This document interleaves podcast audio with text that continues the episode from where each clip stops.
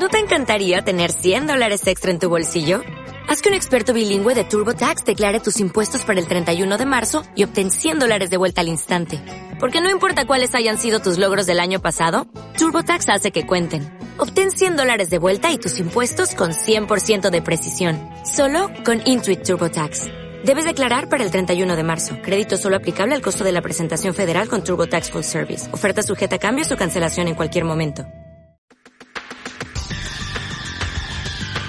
El análisis del día con visión global.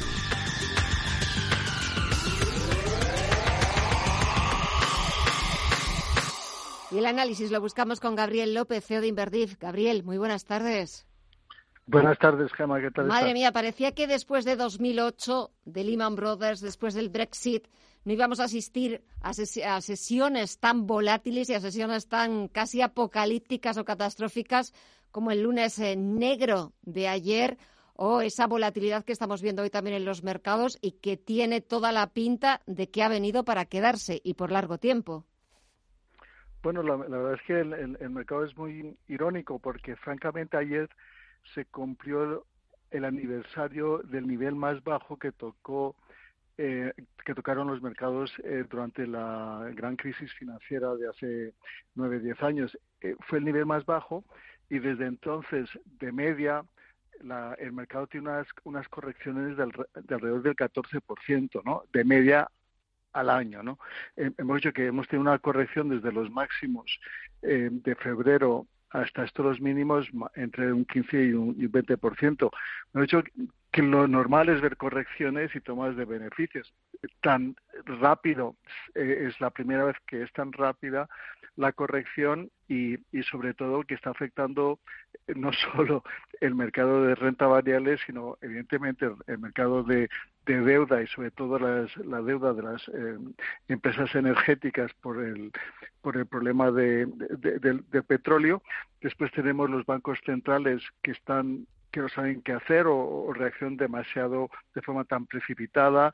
Eh, este jueves tenemos el Banco Central Europeo, vamos a ver qué dicen. Y después, hoy la verdad es que el señor Trump sí que ha tomado unas buenas medidas eh, para estimular la economía. El gobierno italiano también ha dicho que, que, va a haber una moratoria en las hipotecas por, por estos próximos meses. Mucho que todas estas, estas medidas y también los bancos centrales bajando los tipos de interés, pues debería de, dar cierta confianza de que hay liquidez en el sistema para, para apoyar las empresas que lo van a pasar mal. Eh, por ejemplo, el señor Trump ha dicho que iba a apoyar a las, a las navieras, ¿no? A las eh, que, por ejemplo, están muy endeudadas, ¿no? Y entonces toda esta eh, falta de interés en, en, coger estos cruceros, pues les va a afectar. De hecho, que si estos gobiernos y los gobiernos empiezan a apoyar, pues la verdad es que el mercado puede estar muy cercano a su suelo. Este jueves, como decía, reunión del Banco Central Europeo, la Reserva Federal se le adelantó hace unos días con esa decisión por sorpresa de bajar los tipos de interés 50 puntos básicos. El presidente Trump sigue insistiendo en que tiene que volverlos a bajar. ¿Qué puede hacer este jueves Christine Lagarde? Bueno, yo creo que va a estar con ver un poco dónde se sitúa el mercado ¿no? de futuros y lo que está descontando. Está descontando más o menos 10 eh, 10 puntos básicos negativos. Eh, ahora, ahora mismo estamos más o menos en menos 50, pero sí que el objetivo puede llegar a estar en menos 60 eh, a final de año, ¿no? Que es lo que están descontando los mercados, ¿no? Todos los mercados están descontando eh, eh bajadas adicionales, ¿no? También en Estados Unidos puede que, que, que, el, que, el, tipo de referencia se acerque al cero. Mucho que, que todo esto es porque porque se piensa pues que tienen que que, que dar esa, esa confianza de que hay liquidez y que la, la liquidez está ahí para, para apoyar, ¿no?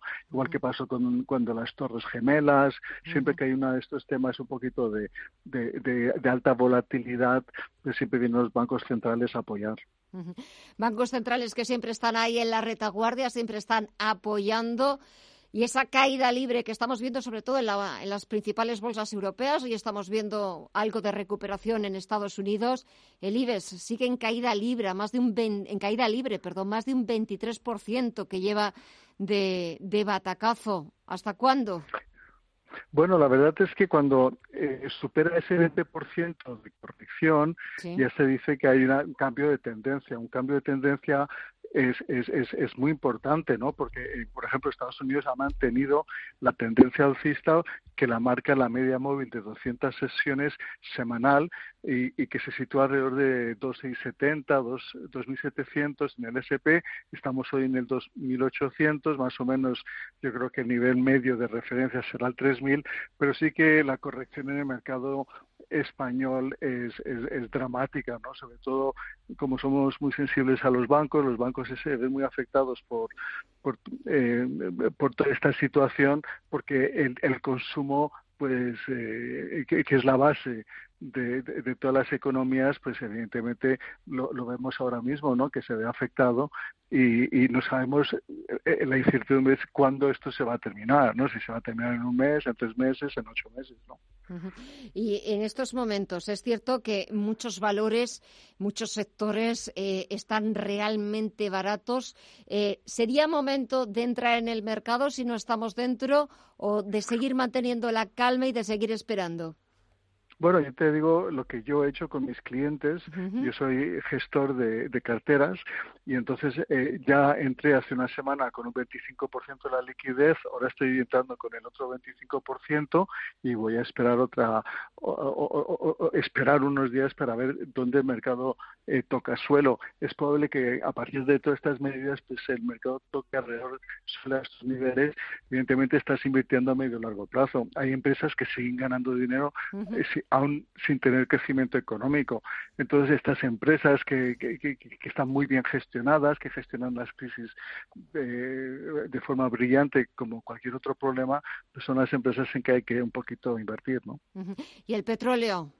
¿Tiene solución? ¿Tiene recuperación? Bueno, yo creo que, que, que, el petróleo es la misma historia de siempre, no es la primera vez, hace como tres años también hicieron los, lo mismo, ¿no? Tratar de, de sacar del mercado a aquellos productores que, que, que, que, estaban añadiendo eh, oferta, ¿no? Sobre todo los americanos. Entonces, eh, la verdad es que ha sorprendido, ¿no? Que Arabia Saudita haya metido tanto petróleo en el sistema hoy, sobre todo.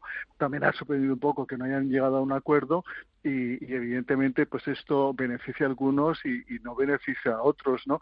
Eh, evidentemente beneficia al consumidor, eh, pero las empresas, los países que dependen de sus exportaciones y un petróleo a un precio más alto, pues se ven muy afectados.